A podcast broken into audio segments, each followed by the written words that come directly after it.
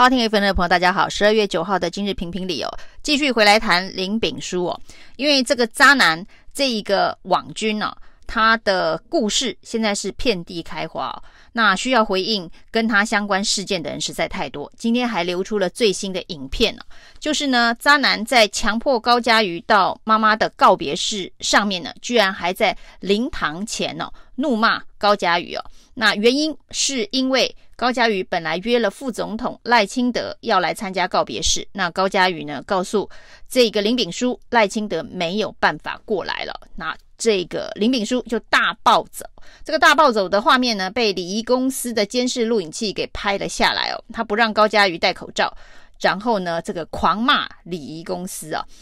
那赖清德能不能到告别式哦？可能对林炳书来讲是非常的重要。这个告别式呢，在他跟段宜康的这一个对话当中，看到好像还延期了一次哦。那不知道这个延期是不是因为赖清德？那赖清德没有送挽联哦。那蔡英文在范云的要求之下，还送了挽联。那赖清德没有送挽联，没有送花，也没有到亲自到现场哦。这的确是蛮奇特的。那这是不是林炳书跟高嘉瑜的一个导火线，那是不是高嘉瑜为了要救赖清德，没有让赖清德来到这个告别式哦？那在这一个争执的过程当中，影片中可以看到呢，林炳书呢是要求高嘉瑜立刻发讯给赖清德，打电话给赖清德，叫他下午一定要来哦。但是高嘉瑜不愿意这么做，于是就爆发了冲突。那这个渣男呢，林炳书哦，那除了告别式这件事情呢，希望灌溉云集之外哦，他的这个涉猎的范围领域真的是非常的广哦。今天纷纷又有新的人物登场哦。那由于呢，这一个《镜周刊》踢报说他曾经哦对外宣称是国安人员，他有国安配额的疫苗，要中介当掮客，帮一些政商名流安排提早。特权施打疫苗，那中介费据说还高达一针六到七万哦。那他到底有没有国安疫苗配额？甚至他自己哦，是不是用国安配额疫苗所打的这一个疫苗？今天在指挥中心当中哦，这个庄仁祥被问到这件事情哦，他说他不知道，这要问国安局哦。那国安局呢，赶快跳出来说，经过查证啊，他不是国安局的造册人员，他不是国安局人的人员，这大家早就知道了。这一个呃。林炳书并不是国安局，他只是谎称他是国安局的人员。现在国安局或者是指挥中心要清查的，不是林炳书这个人是不是利用国安局的造册名单打疫苗。那陈志忠补充说呢，他是在七月跟十月的时候呢，各自到预约平台上面去预约疫苗的。现在要清查的是，到底有没有人透过林炳书的中介去打所谓的国安配额疫苗？那显然这也是假的国安配额疫苗，但是呢，林敏珠到底有没有透过诈骗的方式哦，这个取得疫苗施打的特权？那这是有对价关系的，这才是指挥中心现在要启动清查，不管是检调还是指挥中心应该要清查的部分哦。那今天呢，又被踢爆说，这个过之前所说的他去买古董这件事情哦，那这一个艺术中心出来说没有这回事哦。那今天有人说呢，其实不是那家艺术中心哦，但是呢，林炳书做了一件非常奇怪的事哦，他把跟某画家啊，这 H 画家买了一些画，那他已经付了钱，但是呢，到现在都没有去拿他的画，那一幅画大概价值五六万。那也买了很多幅，但是买了画却没有拿钱呢、那这中间是不是也涉及可能的洗钱呢、那有人说这是洗钱的轮廓逐渐的浮出台面哦。那利用买画买古董，这的确是政商名流非常喜欢洗钱的一个管道。那今天呢，这个在野党立委也已经去告这个林炳书疑似洗钱。减掉恐怕得动起来哦。那当然呢，对于这件事情哦，民进党当然是全力的护航，包括了管碧玲说呢，既然已经证实两千三百三十六万是假造的，那为什么还要去查林炳书的金流？那这个代表这个在野党的民意代表非常的傻哦，就是无傻。然后呢，对于这个司法资源的浪费哦，这件事情如果不能调查清楚，是对于司法公信力非常大的伤害。那而不是对于司法资源的浪费哦，因为到现在呢，整个情节已经夸张到他这个国安局人员的身份哦，居然是大家通通相信哦，不管你是政界的高层，你是商界的高层哦，大家似乎都都相信哦。那相信到有人还可以为这个报道出来搓圆仔汤哦，这叫做段宜康、詹宏志。那新对号入座的人是罗文嘉，说他也被请托，但是他跟赖清德一样逃过一劫，因为他没有答应林炳书去施压《镜周刊》哦。那段宜康、詹宏志去做了这件事。罗文嘉逃过一劫，就跟之前的赖清德没有出席告别式也逃过一劫哦。他们是不是得到了比其他人更多的情资，才能够逃过这一劫哦？那今天当然呢，台北市议员徐巧芯还爆料了一件事情哦，就是说这个告别式现场哦，其实早有警力部署哦，并不是因为所谓的赖清德或者是某某的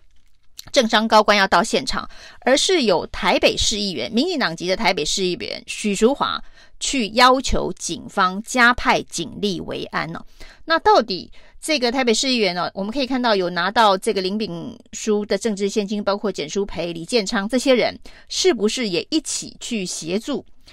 林炳书去让这一个告别式的这一个维安警力维安加强？因为之前呢，似乎是由高嘉瑜的手机。发出了讯息给这个中正一分局的警方，说呢，可能有人要来闹场，所以必须加派警力哦。那这个简讯目前看起来到底是林炳书发的，还是高嘉瑜自己发的？可能也必须要再进一步的调查，因为至少今天的影片当中看到的是林炳书试图拿着高嘉瑜的手机哦，其实高嘉瑜手机常常在林炳书的掌控之下，要直接发简讯给赖清德，才会因此而引发了争执。那台北市议员这些包括许淑华在内的台北市议员为什么会去请警方加强维安？这恐怕接下来的新闻重点也会转向这里。那另外我们可以看到呢，这一个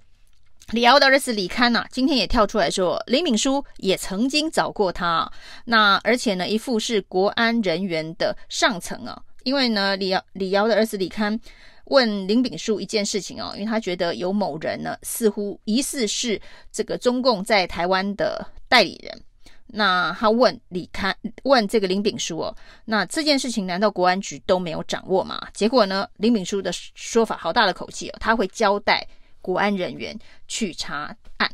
那除了跟这个李刊的接触之外哦，之前他跟这个作家蔡诗平哦，据说是逛书店，常常逛书店认识了之后邀请上节目哦。这个又买画又逛书店，然后呢又去中介疫苗，又去中介这一个科技业的大老板跟 C 董见面，又去这个跟 S 贵妇谈股票炒股相关的这个事宜哦，他真的非常的忙哦。